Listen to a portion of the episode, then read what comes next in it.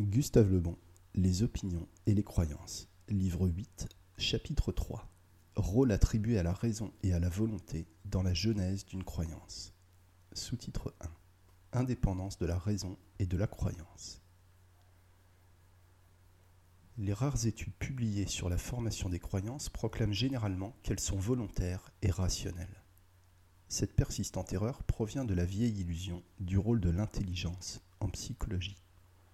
Nous avons séparé nettement dans cet ouvrage le moi affectif du moi intellectuel et montré qu'ils sont gouvernés par des formes de logique très différentes. Il s'ensuivrait naturellement que la raison, expression de l'intelligence, était indépendante de la croyance, expression des sentiments et du mysticisme qui en dérive. La preuve de cette indépendance s'est accentuée encore quand nous avons constaté que la croyance et la connaissance s'édifiaient par des méthodes entièrement dissemblables. La plupart de nos luttes politiques et religieuses tiennent à cette prétention illusoire de vouloir faire agir l'une contre l'autre des choses aussi incapables de se pénétrer que la croyance et la connaissance. On ne comprend bien la force des croyances qu'en reconnaissant qu'elles échappent à toute influence rationnelle. Il pourrait sembler inutile de revenir encore sur ce sujet, mais pour combattre des préjugés tenaces, les arguments ne sauraient être trop nombreux. Si les croyances étaient accessibles à l'influence de la raison, on aurait vu disparaître depuis longtemps toutes celles qui sont absurdes. Or, l'observation démontre leur persistance. On est donc bien obligé d'admettre qu'il n'y a pas d'absurdité pour un croyant, et que l'homme ne reste guère libre de croire ou de ne pas croire. Les influences affectives et mystiques déterminant la croyance sont, nous l'avons plusieurs fois répété, fort différentes des enchaînements rationnels qui déterminent la connaissance. En matière de croyance, il n'existe pas de vérification possible. En matière de connaissance, la possibilité d'une vérification est au contraire la règle et détruit dès lors toute objection. Personne n'a jamais songé à contester les propriétés d'un triangle ou d'une section conique. Pour le savant, la vérité en deçà des Pyrénées est la même qu'au-delà.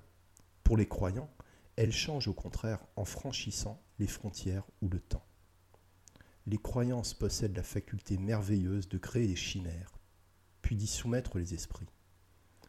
On se soustrait parfois à la domination des tyrans, mais jamais à celle des croyances. Des milliers d'hommes sont toujours prêts à se faire tuer pour les défendre. Aucun d'eux n'exposerait sa vie pour le triomphe d'une vérité rationnelle.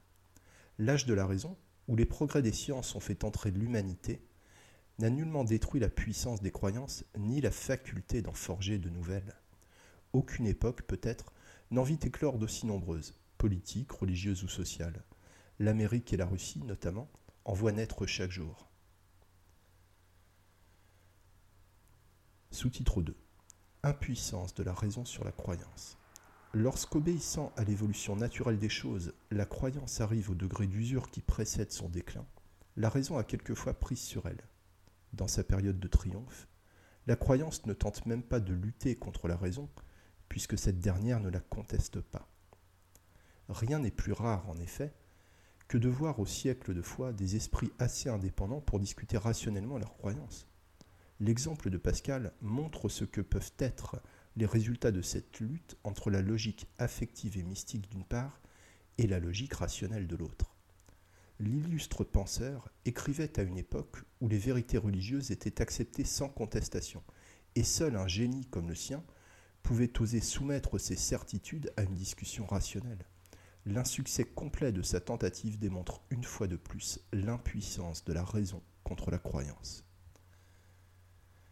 Pascal avait une sagacité trop grande pour ne pas apercevoir l'illogisme rationnel d'une légende supposant un Dieu se vengeant sur son Fils, d'une injure commise à l'origine du monde par une de ses créatures, et il n'hésite pas à la qualifier de sottise.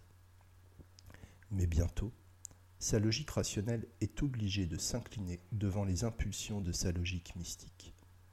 Hanté par la crainte de l'enfer que lui suggère cette dernière, et voulant cependant défendre sa croyance, par des raisons acceptables, il en arrive à considérer la vie future comme l'enjeu d'un pari redoutable. Redoutable en effet, puisqu'il s'agit de châtiment éternel si réellement l'enfer existe. Ouvrez les guillemets. Dans cette certitude, assure-t-il, il faut parier pour une vie future et se conduire, par conséquent, comme si elle existait. Fermez les guillemets.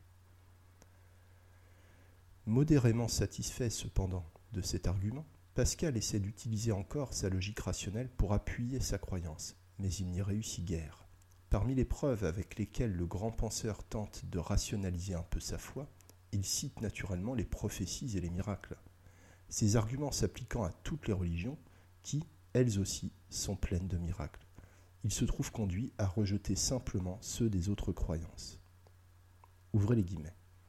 Tout homme, assure-t-il, peut faire ce qu'a fait Mahomet, car il n'a point fait de miracle, il n'a point été prédit, nul homme ne peut faire ce qu'a fait Jésus-Christ. Fermez les guillemets. Pascal ne recherche pas, et sa logique mystique ne le lui eût pas permis sans doute, pourquoi l'islamisme, le bouddhisme, finirent par compter autant de sectateurs que le christianisme? Malgré toutes les subtilités de sa dialectique, l'illustre philosophe sentait bien qu'aucune raison sérieuse ne permettait d'étayer sa foi. D'un autre côté, cette dernière est nécessaire pour éviter l'enfer s'il existe. Comment y parvenir? Voici ses conseils. Vous voulez aller à la foi? Et vous n'en savez pas le chemin. Apprenez de ceux qui ont été liés comme vous. Suivez la manière par où ils ont commencé. C'est en faisant tout comme s'ils croyaient, en prenant de l'eau bénite, en faisant dire des messes, etc. Cela vous fera croire et vous abêtira. Mais c'est ce que je crains. Et pourquoi? Qu'avez-vous à perdre? La discussion de Pascal montre une fois de plus l'impuissance de la raison à lutter contre la croyance, surtout quand cette dernière est devenue collective. Cette impuissance donne la clé de certains événements historiques en apparence inexplicables, tels que l'aventure de Port-Royal qui troubla profondément une partie du règne de Louis XIV. À son origine, on voit simplement quelques religieux très vertueux acceptant une théorie particulière de la prédestination que sa rebutante iniquité semblait condamnée à n'avoir aucune influence. Jugées uniquement au point de vue rationnel, les dissertations sur la grâce efficiente, la fréquence de la communion, les cinq propositions de Jansénius, etc., semblent de vulgaires divagations. Elles excitèrent pourtant de si furieuses passions que Port-Royal fut rasé. Ces moines dispersés, bien qu'ils fussent des modèles de vertu. De pareils événements resteraient, je le répète, inexplicables si la raison avait eu la moindre part dans leur genèse. Toutes ces croyances étaient élaborées dans l'inconscient. Elles échappent non seulement à notre raison, mais nécessairement aussi à la volonté.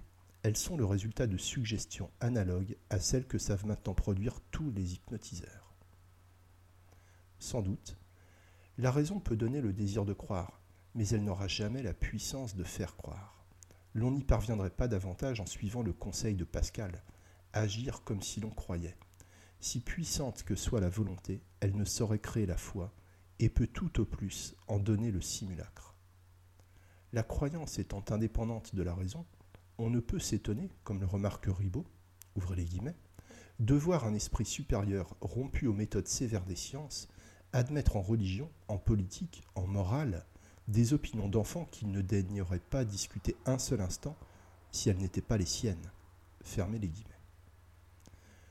Aussi, le plus souvent, se borne-t-on à subir les croyances sans les discuter? Conduite très sage, le monde vieillira longtemps, sans doute, avant que la raison fasse équilibre à la foi.